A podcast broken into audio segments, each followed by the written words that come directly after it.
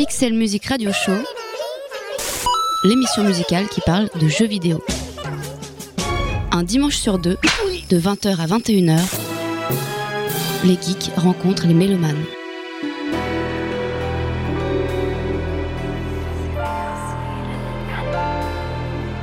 Amis geeks et mélomanes, bienvenue dans le Pixel Music Radio Show, l'émission musicale qui parle de jeux vidéo.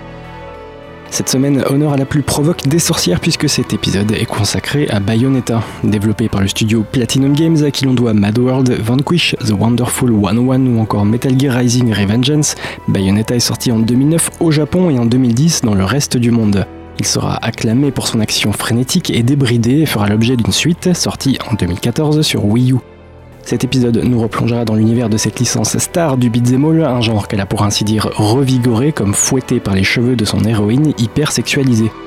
Outre son univers très référencé, ses influences évidentes et son apport en termes de gameplay pur, ce qui nous intéresse ici est évidemment surtout sa bande originale, que l'on qualifiera de pléthorique puisque la première BO est composée de 150 pistes réparties entre quasiment une dizaine de compositeurs.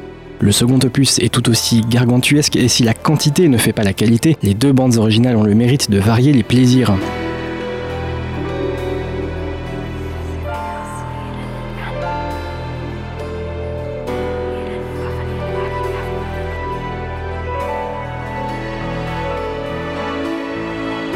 Globalement jazzy et souvent orchestraux, les deux albums fusionnent les genres musicaux, combinent, métissent, expérimentent et symbolisent la farouche indépendance créative de Platinum Games. C'est une démarche ludique et musicale sans concession, jusqu'au boutiste, parfois absurde, où on y trouve aussi bien l'excellence que l'anecdotique. Une explosion de saveurs et de couleurs musicales, un grand bain musical ludique dans lequel on va plonger et tenter de ne pas se noyer. On vous a donc préparé une sélection de thèmes variés qui nous permettront de raconter cet univers et de faire des focus sur quelques-uns des compositeurs à l'œuvre sur les deux jeux. Vous n'êtes ni dans une émission musicale ni une rédactionnelle, bienvenue dans le Pixel Music Radio Show.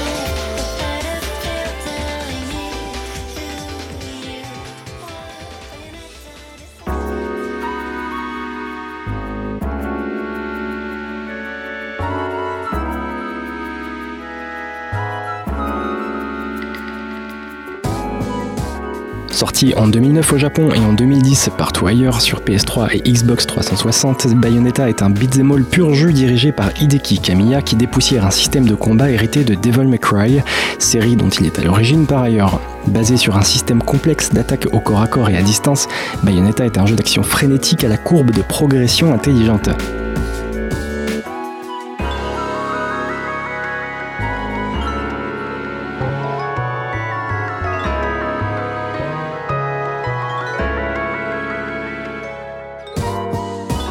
Un investissement total que le joueur peut espérer progresser en comprenant et en testant toutes les possibilités de combos et de parades, et dire qu'elles sont nombreuses est un euphémisme tant le jeu est d'une générosité peu commune. On fait confiance à l'intelligence du joueur, à sa curiosité, chose assez rare à une époque où les grosses productions ne cessent de prendre par la main. Mais Bayonetta, c'est aussi ce personnage improbable qui donne son nom au jeu. Bayonetta est une sorcière capable de changer d'apparence, pouvant tout aussi bien épouser les courbes d'une panthère noire que se disperser en une myriade de chauves-souris afin d'éviter les attaques. Personnage paradoxal car aussi bien symbole d'indépendance et d'assujettissement au fantasme masculin, Bayonetta est cette héroïne hyper sexualisée que l'on admire autant que l'on questionne. Cette sensation découle d'une démarche de création libre de toute autocensure, marque de fabrique du studio Platinum Games qui développe des jeux qui ont du caractère, quitte à déstabiliser une partie du public.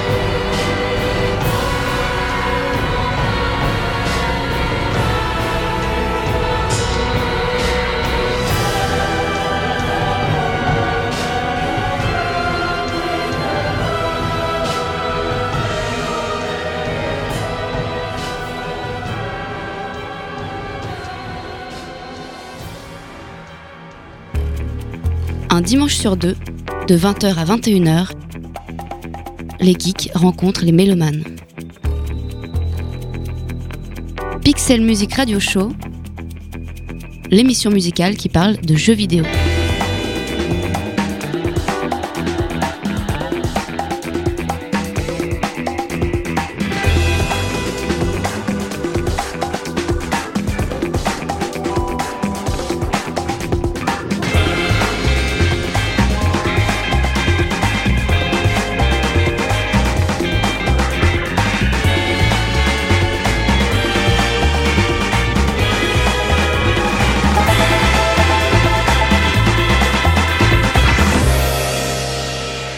Pixel Music Radio Show, Radio Campus Paris.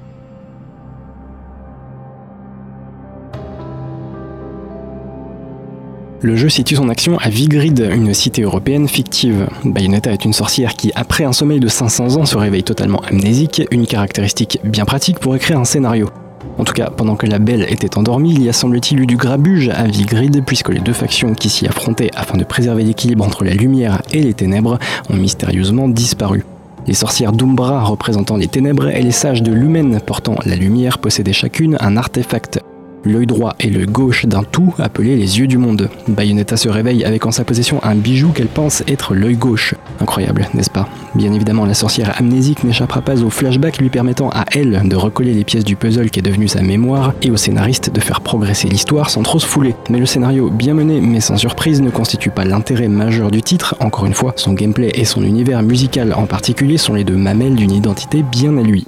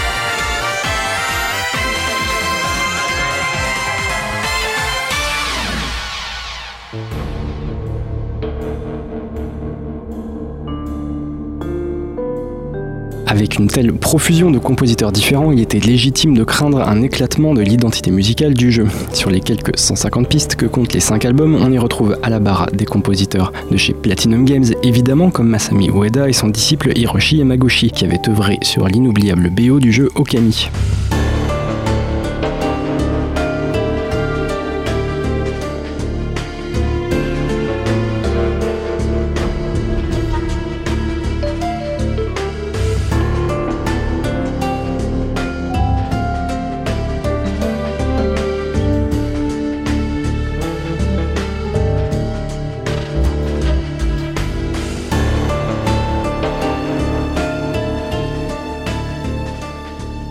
Deux leaders, Yamaguchi en tête, on y ajoute moult personnalités provenant de chez Sega qui éditait ce premier opus, comme Hiroshi Kawaguchi, pilier de la boîte à qui l'on doit les OST des succès d'arcade comme Space Harrier, Hang Outrun ou encore Afterburner.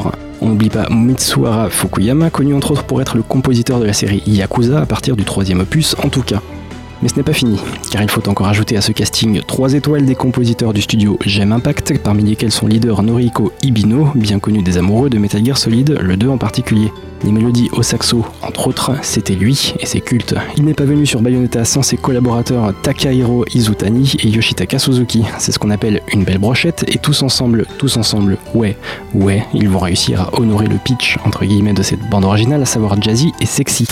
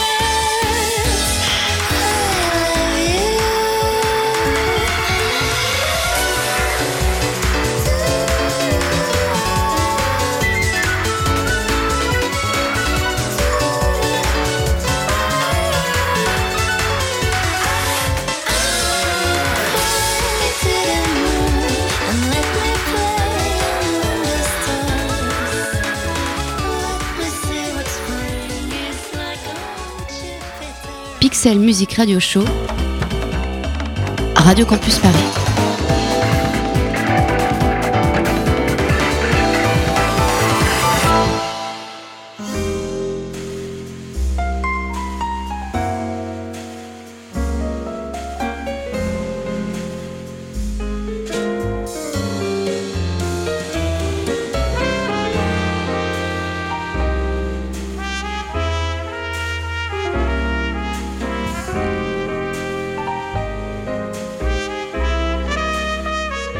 Jazzy est sexy, mais qu'est-ce que ça veut dire concrètement? C'est Yamaguchi qui donne le ton avec ses compositions baroques et des pièces orchestrales démesurées comme le morceau One of a Kind, l'un des sommets de l'album. Il est un bon exemple des parties les plus sombres entre guillemets de cette bande originale avec des chœurs profonds et dynamiques et une dimension épique presque exagérée.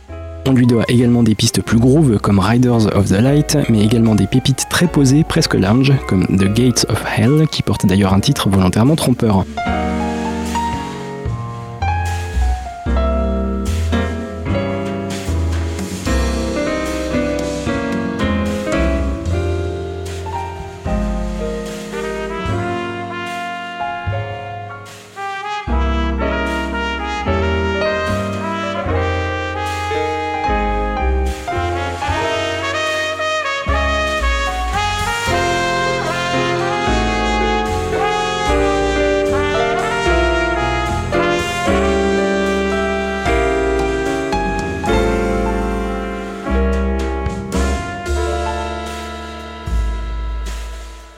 Certains thèmes sont attendus du côté épique, on est souvent surpris par le glamour des arrangements, symbole de l'ambivalence du personnage Bayonetta, jeune femme à la fois impitoyable, sûre arrogante et à laquelle on prête également une aura girly et sensuelle qui se mue régulièrement en une identité hyper sexualisée et qui renvoie à des fantasmes masculins hétérocentrés et donc stéréotypés, où le personnage n'a d'existence que dans le regard du joueur ciblé, un mec hétéro donc.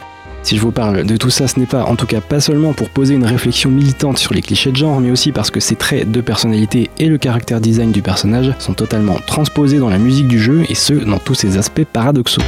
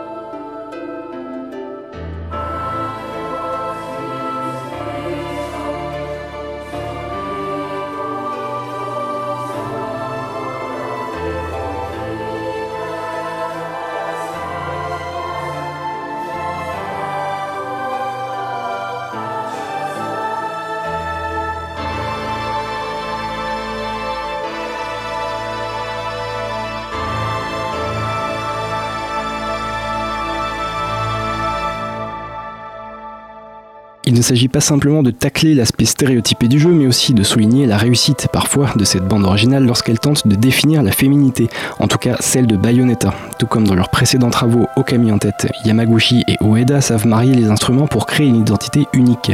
Bayonetta a ce patchwork a priori foutraque mais très cohérent d'accords au piano complétés par des nappes au synthé, des chœurs féminins légers, quelques parties vocales assurées par la chanteuse belge Elena Noguera, oui, et des apparitions plus ou moins appuyées du hautbois ou de la guitare électrique.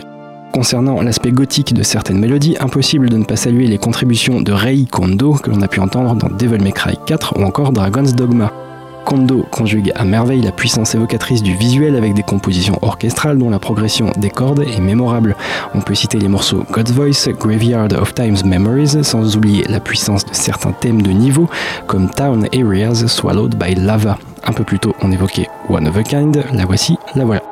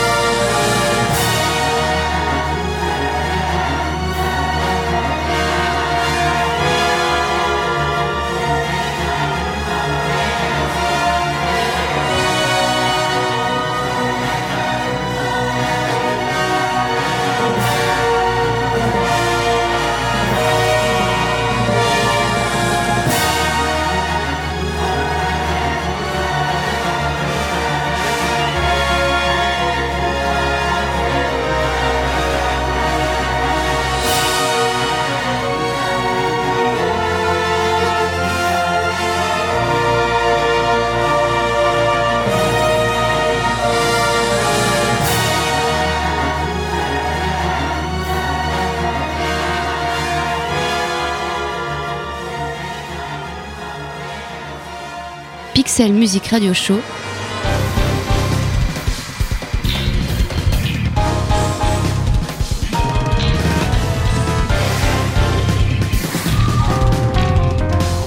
Radio Campus Paris.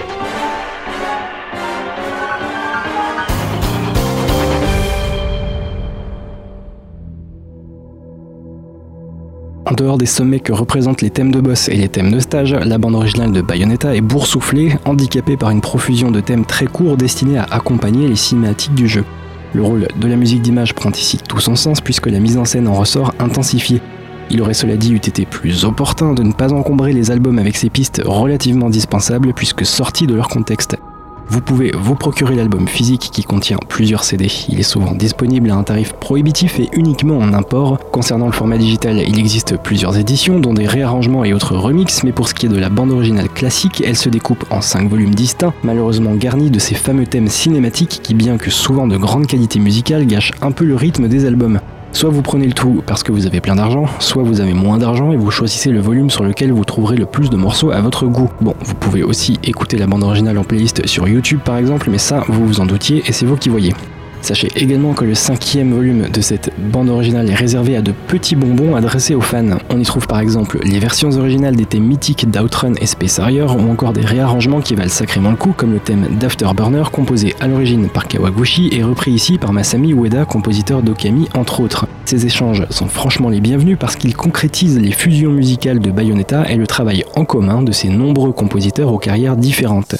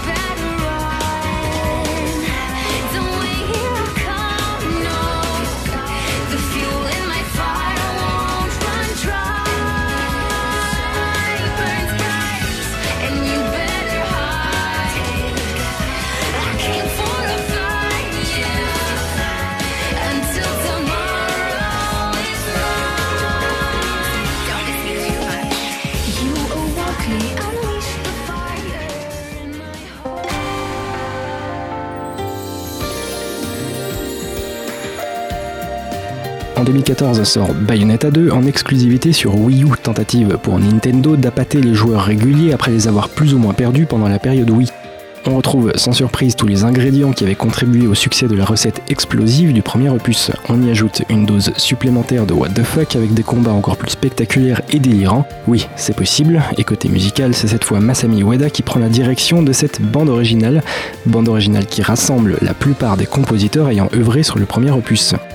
Riche de 183 pistes, elle possède les mêmes qualités que son aîné, à savoir sa diversité et des valeurs de production très élevées, mais aussi son défaut principal, le trop-plein de thèmes cinématiques très courts qui, une fois encore, auraient gagné à être rassemblés sur un ou deux albums spécifiques et non dilués dans un tout au péril du rythme. Cela dit, hormis ce choix discutable, on retrouve le jazz métissé qui avait séduit sur la première BO et des mélodies orchestrales absolument grandioses. A noter qu'à l'instar de la reprise du classique Fly Me to the Moon présente sur le premier jeu, cette suite possède elle aussi sa reprise. Cette fois, c'est Moon River de Andy Williams qui est réinterprété à la sauce Bayonetta et chanté par Killy Bumford que vous avez entendu précédemment sur le titre Tomorrow is Mine. A noter que la version originale de Moon River est elle aussi présente sur l'album, la grande classe tout simplement.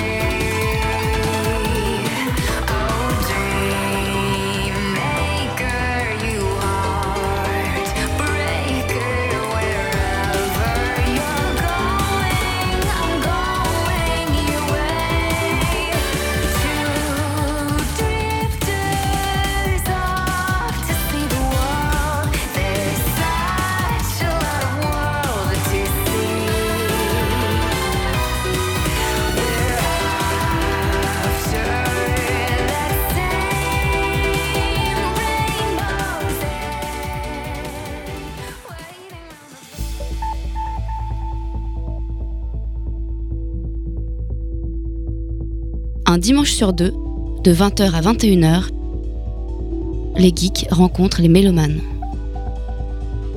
Pixel Music Radio Show, Radio Campus Paris.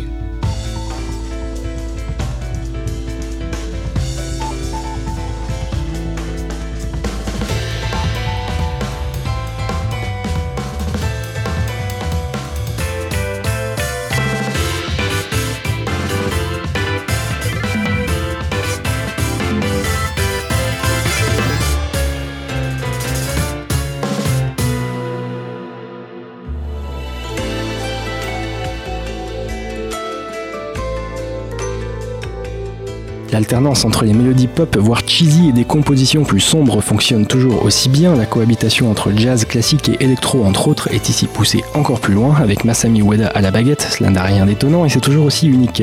Les thèmes de combat ont bénéficié d'une attention toute particulière et c'est d'ailleurs en voyant le développement de scènes de combat plus folles les unes que les autres qu'Ueda a pu sans complexe résoudre son dilemme et axer d'autant plus la direction musicale sur des thèmes profondément épiques composés pour les meilleurs par Rai Kondo. Il s'agissait d'y aller à fond et l'équipe s'en est donné les moyens.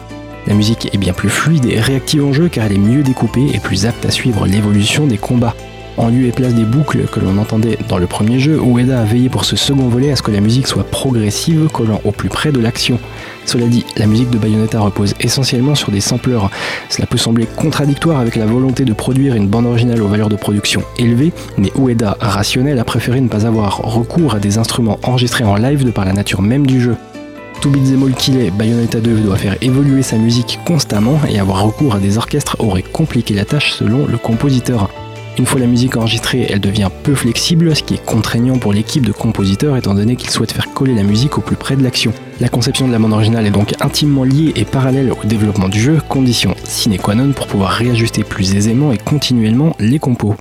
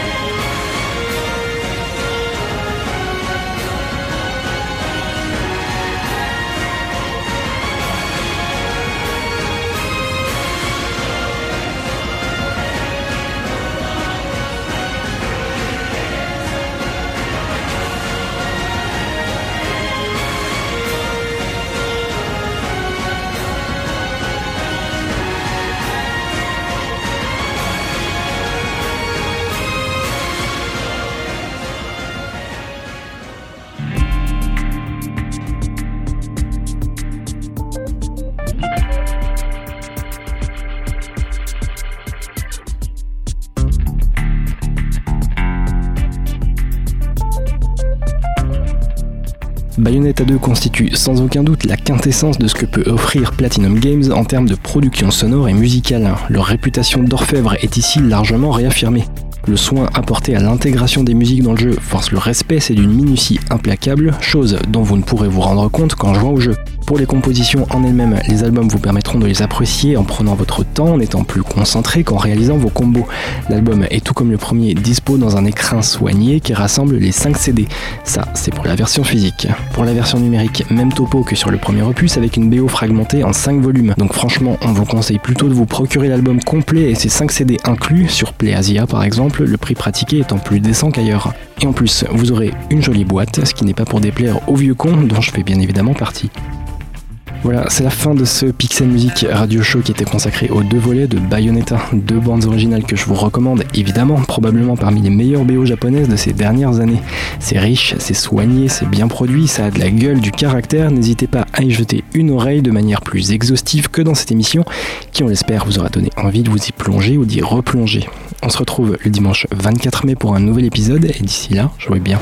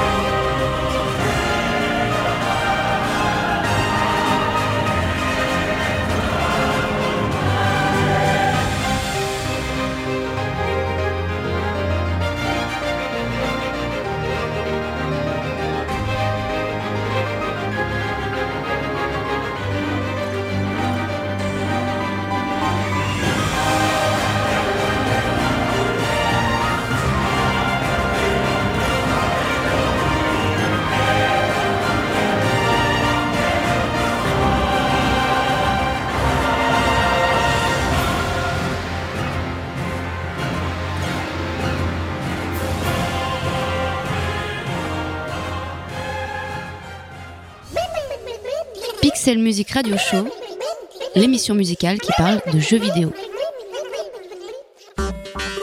Avec le soutien de Bandic, agrégateur de passion.